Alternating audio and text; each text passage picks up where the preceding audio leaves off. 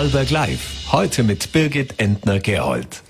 Fischliebhaber müssen jetzt stark sein. Es ist Freitag, der 9. Juni. Herzlich willkommen zu einer neuen Ausgabe von Vorarlberg Live, bei der wir uns ansehen werden, welcher Bodenseefisch denn künftig noch auf unseren Tellern landen kann. Später blicken wir auch noch in Richtung Profihandball, konkret auf die Rolle, die Lukas Frühstück in Zukunft bei seinem Heimatverein in Bregenz einnehmen möchte. Und auch die SPÖ wird nicht zu kurz kommen. Mein Kollege Maximilian Werner wird sich aus Wien für eine Analyse kurz zu uns ins Studio schalten. Er berichtete unter anderem für die VN vom Bundesparteitag der SPÖ und hat heute mittlerweile den neuen SPÖ-Vorsitzenden Andreas Babler zum Interview getroffen. Doch zuerst kommen wir zum Bodensee und denn hier kämpfen die Fischer mit deutlichen Ertragseinbrüchen.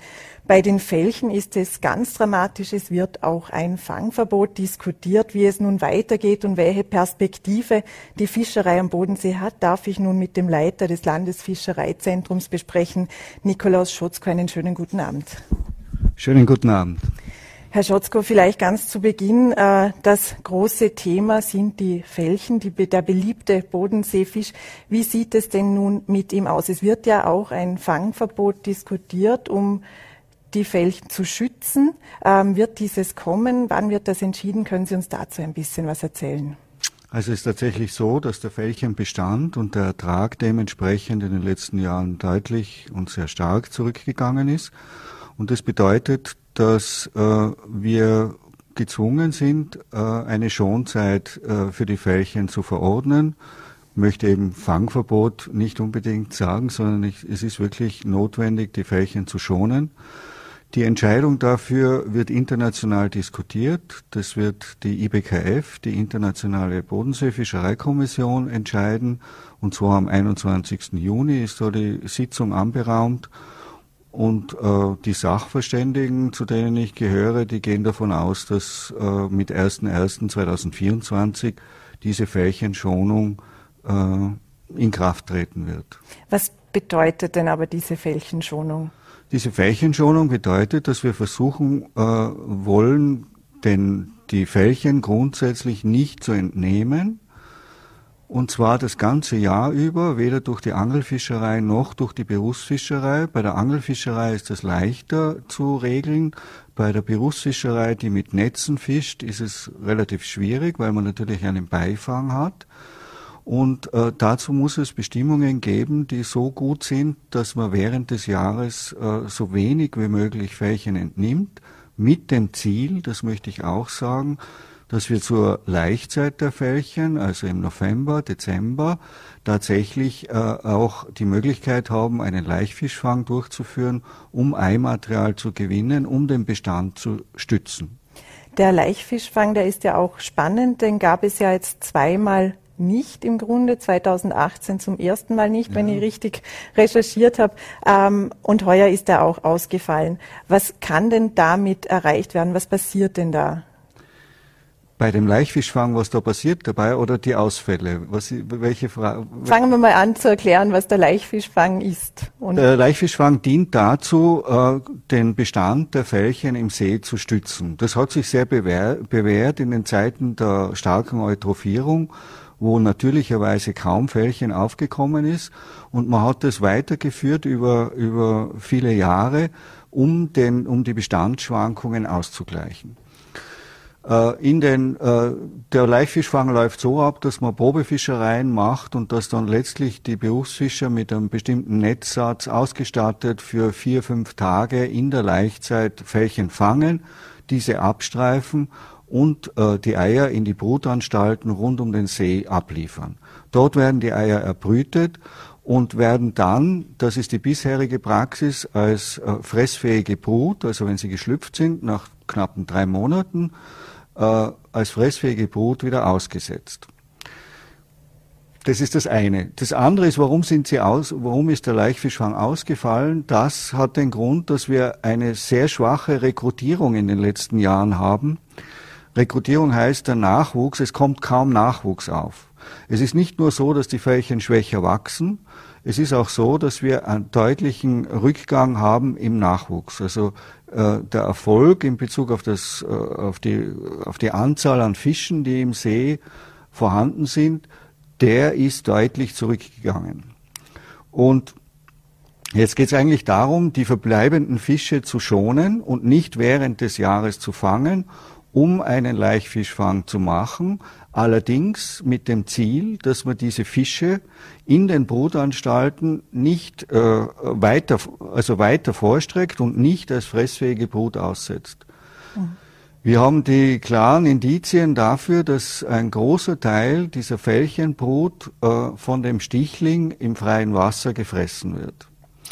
Und äh, das führt eben dazu, dass wir einfach schwache Jahrgänge haben. Und de, da, dieses Problem wollen wir eben damit, äh, sage ich mal, äh, überbrücken oder vermeiden, indem wir die Larven weiter vorstrecken auf dreieinhalb Zentimeter, so dass sie stichlingsfest sind, um dann eine bessere Chance zu haben, für die, letztlich dann als gefangen werden zu können. Ja. Jetzt gibt es diese Maßnahme der Schonzeit, es gibt den, den äh, Laichfischfang. Äh, ist das genug? Wenn man jetzt den Zeitraum anschaut, äh, ist ja eigentlich eine überschaubare Zeit, vielleicht auch mal ein Saisonsausfall, ein gänzlicher ähm, von Fällchen auf den Tellern. Aber ist das genug, um dann den Bestand wieder so herzubekommen, damit wir auch zukünftig wieder diesen Fisch äh, verzehren können, damit der Fischfang hier wieder in die Gänge kommt? Ist das genug? Äh, ich würde sagen, nein. Wie soll ich sagen? Ich bin Fischereibiologe. Es ist relativ leicht, in kleinen Seen das zu prognostizieren. In, einem so großen See wie dem Bodensee sind sehr viele Faktoren am Werk, die ständig auch neu dazukommen, sodass eine, ein Blick in die Zukunft relativ schwierig ist. Nur in dieser Situation, in der wir heute sind, haben wir gar keine Alternativen. Äh, was wir zusätzlich brauchen, ohne Zweifel, um den Fischbestand beziehungsweise vor allem den Fällchenbestand zu fördern, ist äh, sicher das, dass wir auch an anderen Schrauben drehen. Das heißt also durchaus darüber nachdenken und Maßnahmen setzen, um den Stichling äh, zu nutzen und zu verwerten, soweit als möglich.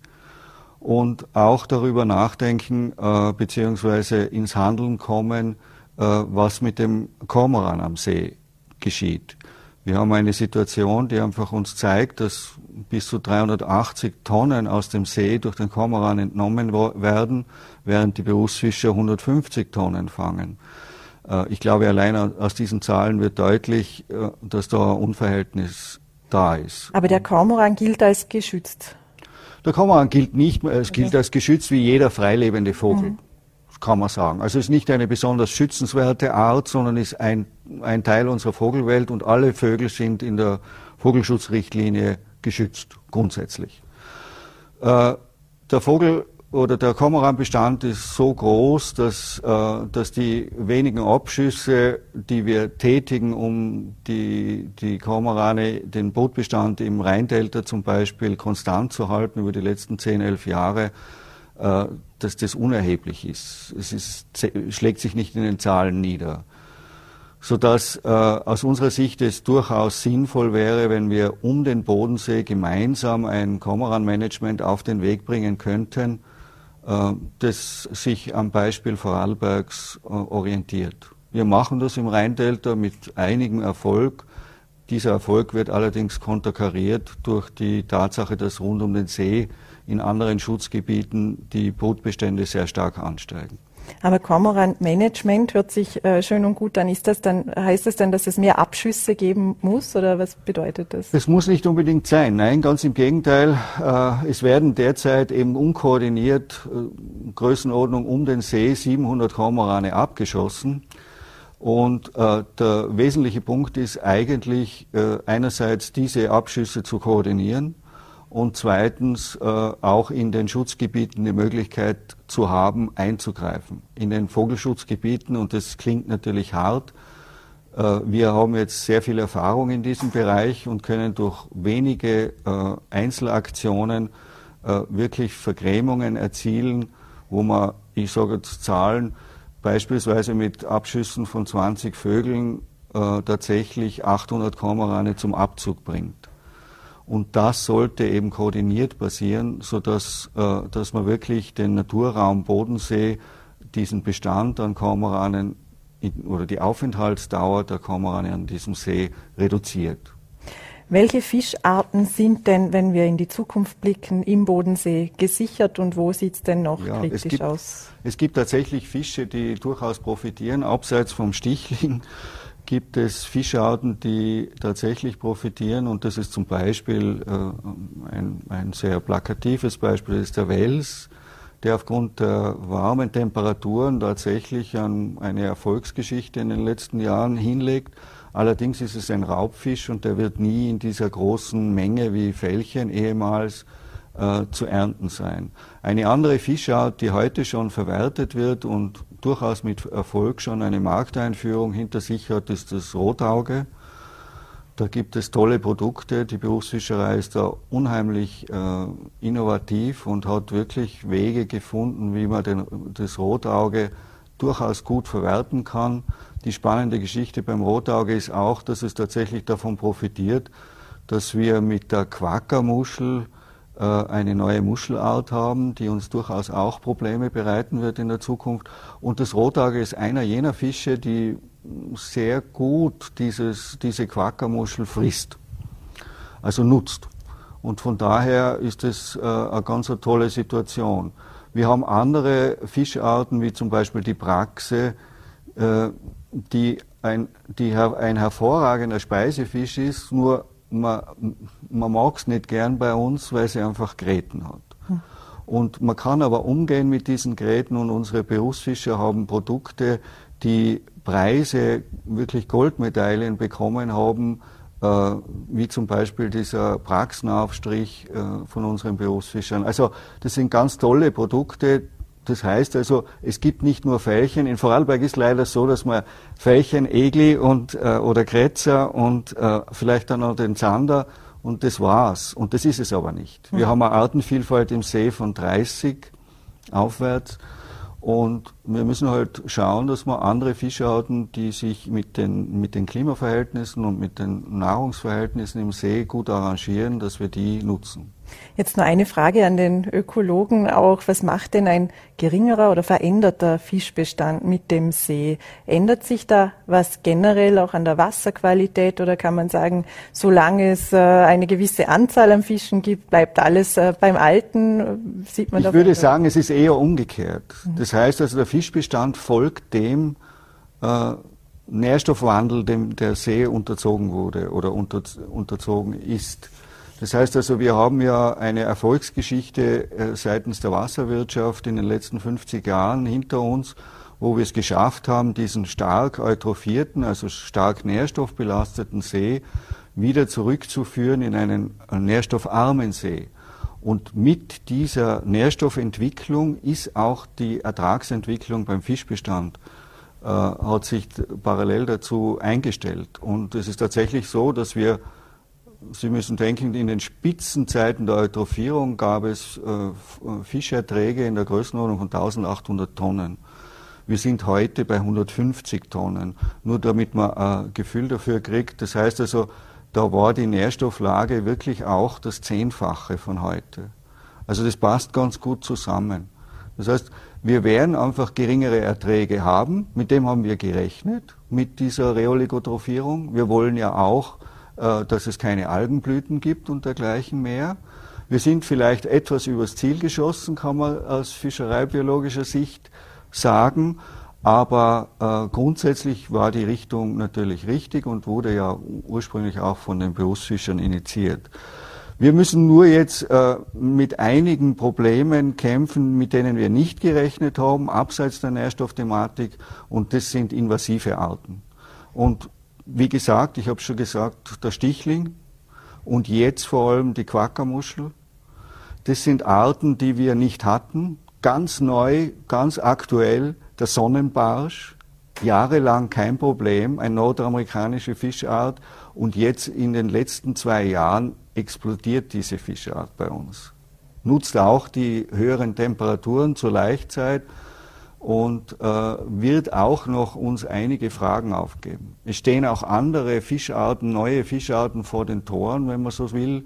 Wir haben von, von Basel her, also vom Rhein, äh, die Schwarzmundgrundel, die, die hat den Rhein schon besiedelt und wird über kurz oder lang in den Bodensee kommen. Also da spielt sich, der See liegt so ruhig da, aber es ist unheimlich dynamisch, was sich da abspielt im Nahrungsnetz und in der Artenzusammensetzung. Vielleicht abschließend noch, welche Rolle spielt denn auch ähm, beim Blick auf die Veränderungen das äh, Landesfischereizentrum, dessen Leiter Sie ja sind? Es gibt es jetzt seit 20 Jahren. Was hat das Zentrum seither gemacht? Ja, das, danke, dass Sie mir das fragen. Das, das Landesfischereizentrum ist ursprünglich stammt von, aus einer Brutanstalt im Wesentlichen, so wie es andere Brutanstalten rund um den See gibt und hat sich in den letzten 20 Jahren wirklich etabliert zu einem Kompetenzzentrum für die Fischerei, aber nicht nur für die Fischerei, vor allem auch jetzt in den letzten 10, 15 Jahren äh, kam es aufgrund der Wasserrahmenrichtlinie zu einer wichtigen Indikatorfunktion äh, des Fisches in allen unseren Gewässern. Und äh, daher hat sich das, dieses, dieser Bereich der Sach, des Fach, Sachverständigenwesens weit ausgedehnt über die Fischerei und es geht wirklich um die Gewässerökologie als Ganzes. Und das fordert uns sehr und wir sind sehr froh, dass es das Landesfischereizentrum gibt. Das ist eine einzigartige Einrichtung, bundesweit muss man sagen. Also es gibt es nicht noch einmal in einem anderen Bundesland. Und äh, wir bündeln wirklich alles, was das Thema Fisch anbelangt. Von der Fischzucht eben bis zur Fischereiverwaltung, zu den Gutachten, äh, zur Gewässerökologie. Und es gibt eine gute Gelegenheit, sich davon auch zu überzeugen. Wir haben morgen einen Tag der offenen Tür, wo sich jeder unser Portfolio an Arbeiten und Tätigkeiten ansehen kann. Und ich glaube, es ist wirklich sehenswert. Es gibt natürlich auch Fische zu sehen, aber auch zu verkosten. Diese neuen Produkte von den Berufsfischern werden wir auch präsentieren. Und das ist, glaube ich, eine gute Gelegenheit, das Landesfischereizentrum kennenzulernen. Nikolaus Schotzko, herzlichen Dank für den Besuch und die Einladung. Dankeschön. Einen schönen Abend noch. Danke, Wiedersehen. Tiefpunkt, Drama, Peinlichkeit zur Lage der SPÖ passten diese Woche viele Vokabeln und diese Vokabeln habe nicht ich mir ausgedacht, sondern SPÖ-Funktionäre haben diese Worte selbst verwendet, um die Lage der Partei zu beschreiben. Denn vergangene Woche wurde beim Parteitag der falsche Sieger gekürt. Hans-Peter Doskozil war kurz äh, Vorsitzender der Sozialdemokratie, bis bekannt wurde, dass doch Andreas Babler das Rennen beim Parteitag gemacht hat. Wie es nun mit den Sozialdemokraten weitergeht, weiß mein Kollege Maximilian Werner in Wien. Danke, Maximilian, für deine Zeit. Hallo Birgit, gerne. Du hast ja heute Andreas Babler zum Interview getroffen. Er hat auch eine turbulente kurze Zeit einmal hinter sich. Welchen Eindruck hast du denn ähm, nach dieser schwierigen Woche? Ja, es war tatsächlich ein, eine spannende Situation, weil er hatte heute einen Interview-Marathon sozusagen. Wir waren, glaube ich, das vierte Medium, das bei ihm war. Das heißt, er hatte tatsächlich sehr viel zu reden über seine Positionen, über seine, über seine Partei, wie er sie jetzt neu aufstellen möchte. Ähm, und er hat tatsächlich einen gelösten Eindruck gemacht. Es war, ähm, er war in dieser, in dieser, in diesem Setting hat er, hat er sich zwar nach eigener Aussage noch nicht ganz eingelebt, aber zumindest ähm, hat er sich, weiß er, was zu tun ist. Ähm, das sagt er zumindest. Ähm, und ich glaube, dass er langsam aber sicher auch realisiert hat, dass er jetzt tatsächlich ähm, SPÖ-Vorsitzender ist. Jetzt wurden die Stimmen ja nochmals ausgezählt. Eine Wahlwiederholung innerhalb der SPÖ äh, scheint nun vom Tisch. Welche weiteren wichtigen Schritte stehen jetzt nun für Andreas Babler noch an? Also was sind jetzt die wichtigsten Entscheidungen, die er vorerst zu treffen hat? Ja, da gibt es zwei Positionen zu besetzen. Das ist zum einen die Bundesgeschäftsführung, das heißt die Person, die in der Parteizentrale in der Wiener Löwenstraße die Geschäfte leitet. Das hat er jetzt ähm, interimistisch besetzt mit dem bisher leitenden Sekretär für Organisation Christian Zapetschnik. Aber den muss er noch final besetzen, das muss auch der Vorstand absegnen. Das heißt, er braucht eine Vertrauensperson in der Parteizentrale, die ähm, für ihn die Geschicke in der Parteizentrale leitet. Die andere Position ist die Clubobmannschaft bzw. die Clubobfrauschaft. Bisher war ja es üblich, dass die Vorsitzende Pamela Rendi-Wagner, die bisher Vorsitzende war, auch Clubobfrau war. Weil Andreas Babler kein Abgeordneter zum Nationalrat ist, kann er auch nicht Clubobmann sein. Das heißt, er braucht jemanden, der für ihn den Club führt, der für ihn bei dringlichen Anfragen, Anträgen auch ähm, spricht, dort die Position der SPÖ und im Idealfall auch seine Position vertritt. Also eine Vertrauensperson aus dem Kreis der Nationalratsabgeordneten, ähm, die für ihn diese Arbeit übernehmen kann. Es sind einige Namen im Raum, etwa Julia Herr, ähm, oder die bisherige Frauenvorsitzende Eva Maria Holzleitner. Das will er aber alles erst nächste Woche präsentieren. Am Mittwoch und am Donnerstag finden Plenarsitzungen im Nationalrat statt und davor soll dann das, der Club äh, über die neue Clubvorsitzenden abstimmen. Ist die SPÖ jetzt unter Andreas Babler eine andere, als sie unter Hans-Peter Doskozil gewesen wäre? Was kann denn ein Vorsitzender nun äh, programmatisch verändern? Man muss ja bedenken, es steht ja ein ganzer Apparat hinter der Partei von Gewerkschaft bis zu Pensionisten bis zu den SPÖ-Frauen. Ja, es war heute auch Thema im Interview. Wir haben ihn gefragt, ähm, ob wir inhaltliche Positionen mit ihm als Parteivertreter abklopfen oder ob wir mit ihm als Person Andreas Babler sprechen, ob er überhaupt für die ganze Partei sprechen kann. Ähm, du hast es angesprochen, eben, es gibt die Landesorganisationen, die sich zum Teil jetzt schon ähm, gegen einzelne seiner Punkte stellen. Es gibt ähm, Vertreter aus dem Nationalratsclub, die lieber Hans-Peter Doskozil ähm, als Vorsitzenden gehabt hätten und deswegen auch eher auf seinen Positionen sind. Also es gibt ganz viele Positionen unter einen Hut zu bringen. Und Andreas Babler hat das heute so formuliert, er glaubt gar nicht, dass es so viele große Unterschiede zwischen Hans-Peter Doskozil, Pamela Rendi-Wagner oder ihm selbst gegeben hätte, egal wer da oben an der Spitze gestanden wäre. All das, was formuliert worden sei im Wahlkampf, sei Teil des Parteiprogramms, sei Teil dessen Programms, ähm, was auf dem Parteitag bereits abgestimmt wurde. Das heißt, er sieht da gar kein so ein großes Problem damit, ähm, auf die programmatischen Inhalte ähm, des Vorsitzenden Rücksicht zu nehmen. Die Partei stehe mit, mit dem beschlossenen Parteiprogramm sehr gut da und alles rundherum, was jetzt im Wahlkampfthema war, etwa der Mindestlohn, der gesetzliche, ähm, all das sind programmatische Nuancen, die ähm, aber die einzelnen Kandidaten gar nicht so sehr voneinander unterschieden hätten. Wie wird er denn nun mit den politischen Mitbewerbern umgehen? Es gibt ja auch einen Parteitagsbeschluss, einen älteren, dass die SPÖ auf Bundesebene zumindest nicht mit der FPÖ koalieren möchte. Also wie wahrscheinlich ist denn das, dass, dass sich Andreas Babler daran hält? Oder äh, Johannes Rauch, der Sozial- und Gesundheitsminister, hat ja auch einmal ähm, seine Vorliebe zur Ampelkoalition äh, ausgesprochen, also SPÖ, äh, Neos und Grüne. Wie wahrscheinlich sind denn gewisse Koalitionsvarianten? Also du hast es angesprochen, die FPÖ schließt als Koalitionspartner ganz klar kategorisch aus. Da gibt nichts dann zu rütteln. Also ich glaube, wenn er so eine Koalition eingehen würde, dann müsste er sofort zurücktreten, weil das ist einfach seine Grundposition. Mit der FPÖ gibt es keine Koalition. Bei der ÖVP sagt er seit Wochen, dass sich die ÖVP verändern müsste, dass sie inhaltlich wieder stabiler werden müsste, um für ihn als Koalitionspartner zur Verfügung zu stehen. Er spricht ja zum Beispiel die Kinderbetreuung an, die laut ihm aus parteipolitischem Interesse blockiert worden sei, der Ausbau der Kinderbetreuung. Das heißt, er sieht die ÖVP als lokale Partei, das müsse sie aufheben und erst dann könne sie vielleicht als Koalitionspartner in Frage kommen dass Andreas Babler auch die Ampel, also die von dir angesprochene Dreierkoalition präferiert. Daraus macht er keinen Hehl. Ähm, das hat er heute auch nochmal wiederholt. Die Frage ist aber erstens, geht sich das mehrheitstechnisch aus? Gibt es eine Mehrheit abseits von ÖVP und FPÖ im Nationalrat? Und die zweite Frage ist, geht sich das inhaltlich aus? Andreas Babler hat zum Beispiel die Vermögensteuer als Koalitionsbedingung formuliert, auch die Rücknahme der Reform ähm, der Gesundheits-, ähm, der, der, der, Krankenkassen. Das heißt, da gibt es einige inhaltliche Punkte, ob es eine, eine Pensionsreform geben wird, die zum Beispiel für die NEOS ein sicher wichtiges Thema wäre, ist völlig offen. Das heißt, es gibt sicher auch selbst bei ähm, Parteien linkerer, links der Mitte, in der Mitte gibt es hier auch einige inhaltliche Hürden zu überwinden und das wird auch mit ähm, Grünen und Neos nicht ganz leicht werden. Das heißt, da muss, muss schon noch einiges passieren, denke ich. Es wird also eine spannende Zeit für Andreas Babler. Blicken wir kurz noch zum Schluss nach Vorarlberg. Die Vorarlberger SPÖ kam ja auch sehr lange nicht zur Ruhe und braucht auch einen neuen Vorsitzenden, höchstwahrscheinlich. Ähm, was sagt denn Andreas Babler zu den Vorgängen in der Partei im Land und wen wünscht er sich denn als Vorsitzenden? Ja, da hat er sich nicht ganz in die Karten blicken lassen. Es war klar, er ist Fan von Vorarlberg, ähm, seine Frau ist Vorarlbergerin, er sei sehr viel hier, genießt die Zeit im Bengtser Wald, also er hat schon seine Liebe zu Vorarlberg noch einmal bekundet. Ähm, wen er sich als neuen Vorsitzenden wünscht, ist nicht ganz klar. Mario Leit, der immer wieder im Gespräch wird, der eh im Gespräch steht, der ehemalige Stadtparteiobmann von Blons, sei Zitat ein guter Mann. Ähm, er wolle aber aus Wien der Vorarlberger SPÖ nicht ausrichten. Ähm, wer, wen sie zum Parteivorsitzenden küren solle, das sei bei vielen Bundesländern, aber vor allem bei Vorarlberg keine gute Idee. Das wissen die Vorarlberger SPÖ schon selbst ganz genug ganz genau, wer der, der richtige Mann oder die richtige Frau sei.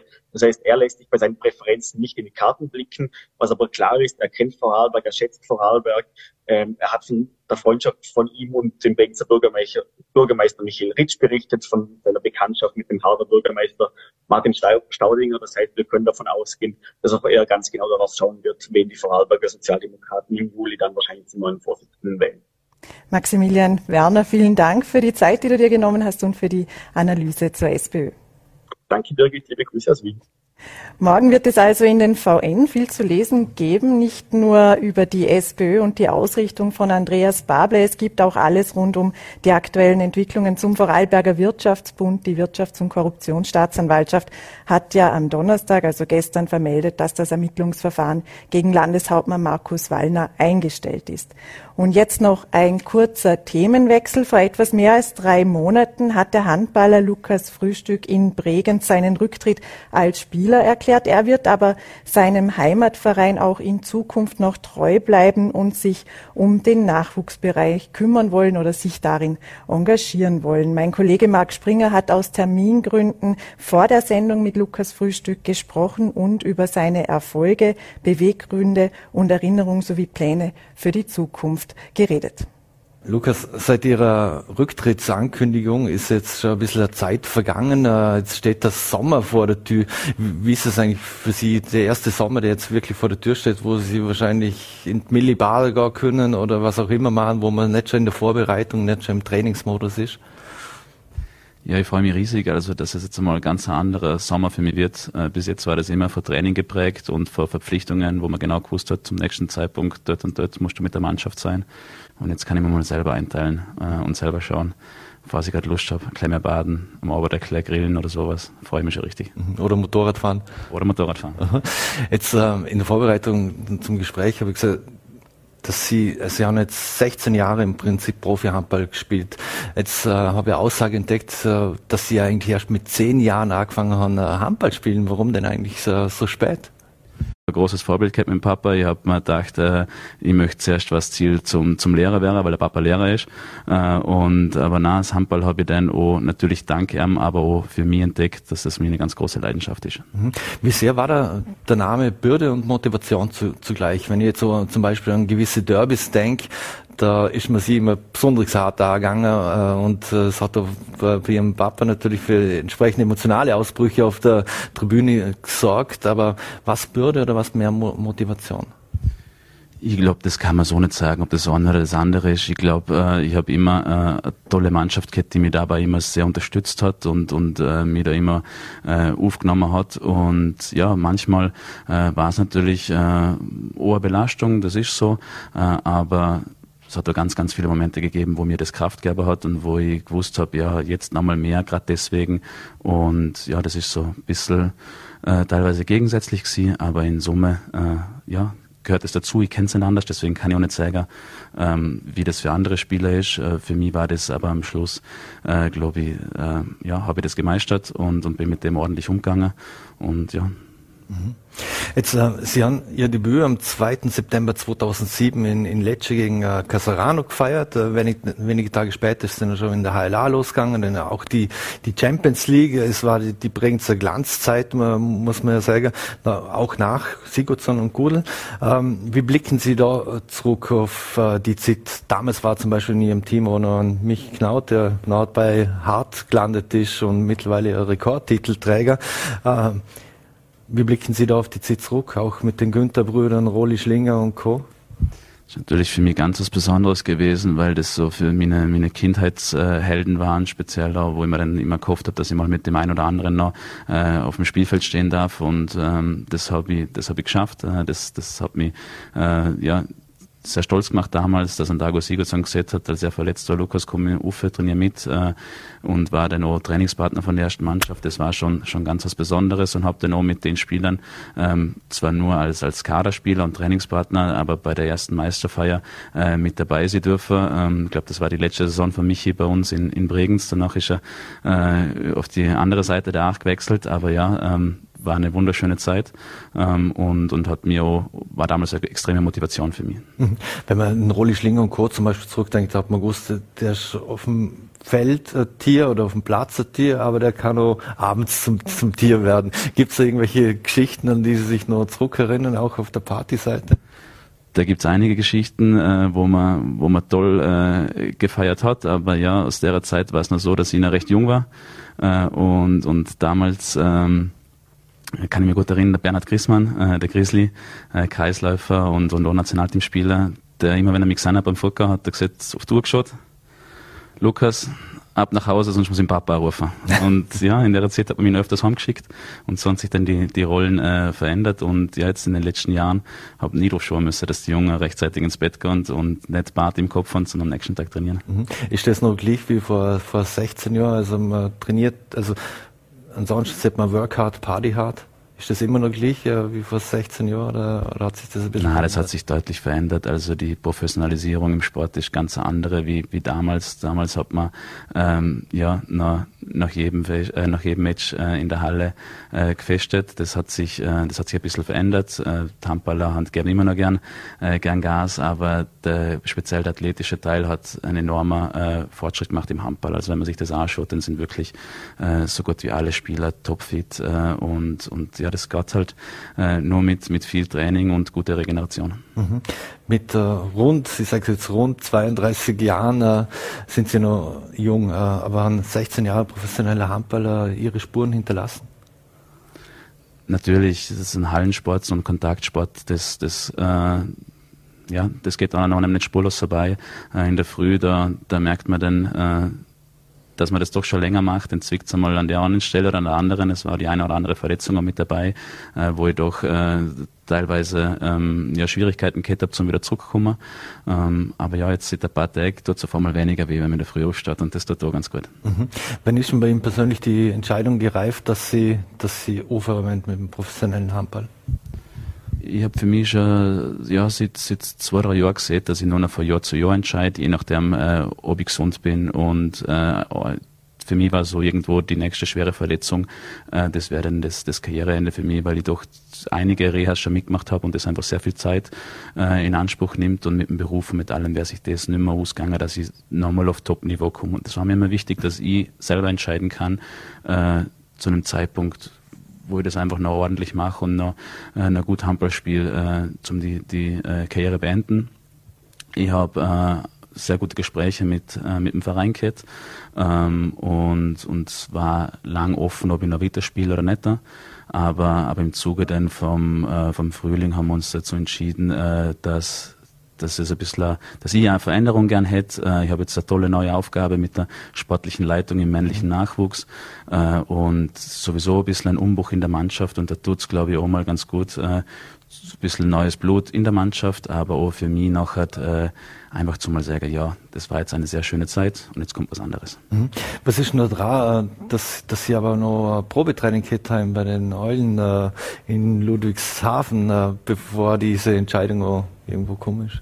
Genau, also die war mir nicht klar, ob ich komplett mit dem Handball, äh, ob ich das sein lassen möchte oder nicht. Ich habe eine ganz ordentliche Saison gespielt und habe mit dem äh, Michael Roth heuer einen Trainer gehabt, äh, mit dem ich ein sehr gutes Verhältnis gehabt habe und der gesagt hat, na Lukas, ist unglaublich schade, du kannst schon nicht aufhören, du bist noch zu gut für den Ruhestand und ähm, habe mich gefragt, ob ich prinzipiell deine Lust hätte und habe gesagt, ja, das hat mich immer sehr gereizt. Ähm, und, und auf das Mal äh, ist dann der Anruf gekommen und hat gesagt, ja, die hätten, die hätten die sehr gerne. Und äh, muss sagen, das war, das war ein super tolles, äh, tolles Erlebnis. War in Ludwigshafen, habe dort ähm, den Verein äh, kennengelernt mit dem Trainer, mit der sportlichen Leitung, äh, Gespräche gehabt und äh, Training mitgemacht, wo ich sagen muss, der Verein Bregenz Handball hat mir das ermöglicht und, und war da sehr äh, großzügig.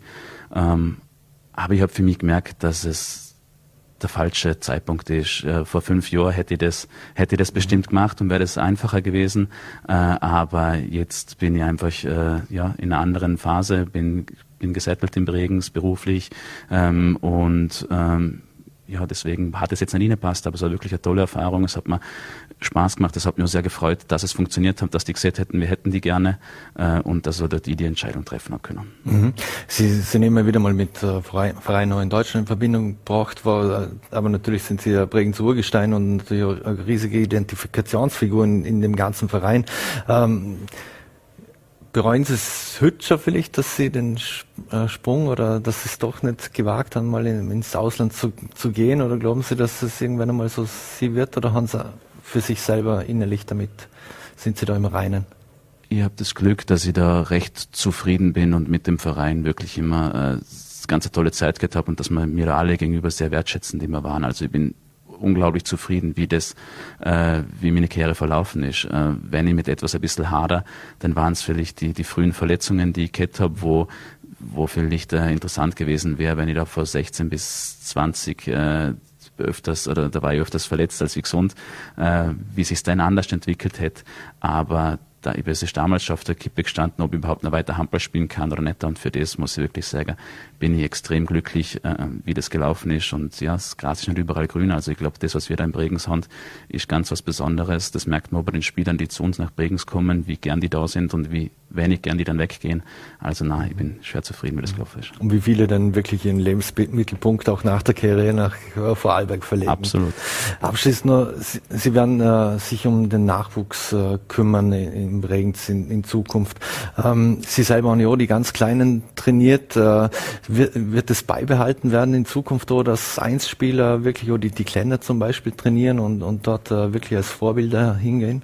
Das wäre mir ganz ein großes Anliegen, dass man einfach diese, ja, das, das Spiel des Lebens, dass man das einfach auch lebt und dass man sagt, äh, es ist nicht nur äh, eine Profimannschaft, die am Samstag äh, auf einem Spielfeld steht und, sondern die sollen auch im Verein aktiv sein. Wir mir sehr wünschen, wenn da ein paar Jungs äh, dem Beispiel folgen. Der Goran Alexic und ich haben das jahrelang gemacht. Äh, der Ralf Patrick Häusle war auch Jugendtrainer und ich würde mich freuen, wenn da Leute wie der, der Dian Ramic oder der Claudio Svetschak, der Sebastian Burger, wenn solche Leute sich da ein Beispiel nehmen und äh, mit der U8, mit der U10 was machen. Wird es so ganz wichtig für den Verein, dass eben Spieler Eigengewächse wie Sie uns waren und sind, äh, sukzessive nach oben kommen?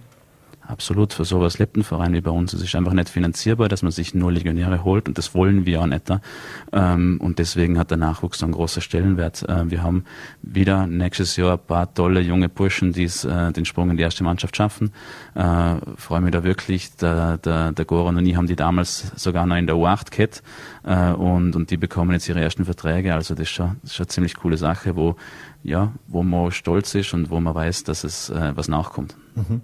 Äh, letzte Frage noch jetzt abseits vom, Handballsport. 2017 haben Sie Ihren Master abgeschlossen und sind gleich nach dem letzten Prüfungsgespräch mit dem Tissi Günther nach Linz gefahren, äh, wo Sie dann das, das, äh, das Team als Kapitän erstmals aufs Feld geführt haben. Also war ein ereignisreicher Tag. So, jetzt steht die, die Zeit nach der Handballkarriere an. Äh, was wird Lukas Frühstück beruflich machen? Also ich habe das, das Glück, dass ich ähm, vor, vor vier Jahren äh, ist mein jetziger Chef auf mich zugekommen und hat zu mir gesagt, du, das Handballer, das ist ja gut und recht, aber du hast ja viel Zeit, möchtest du nicht äh, bei mir anfangen und so ein bisschen meine rechte Hand werden?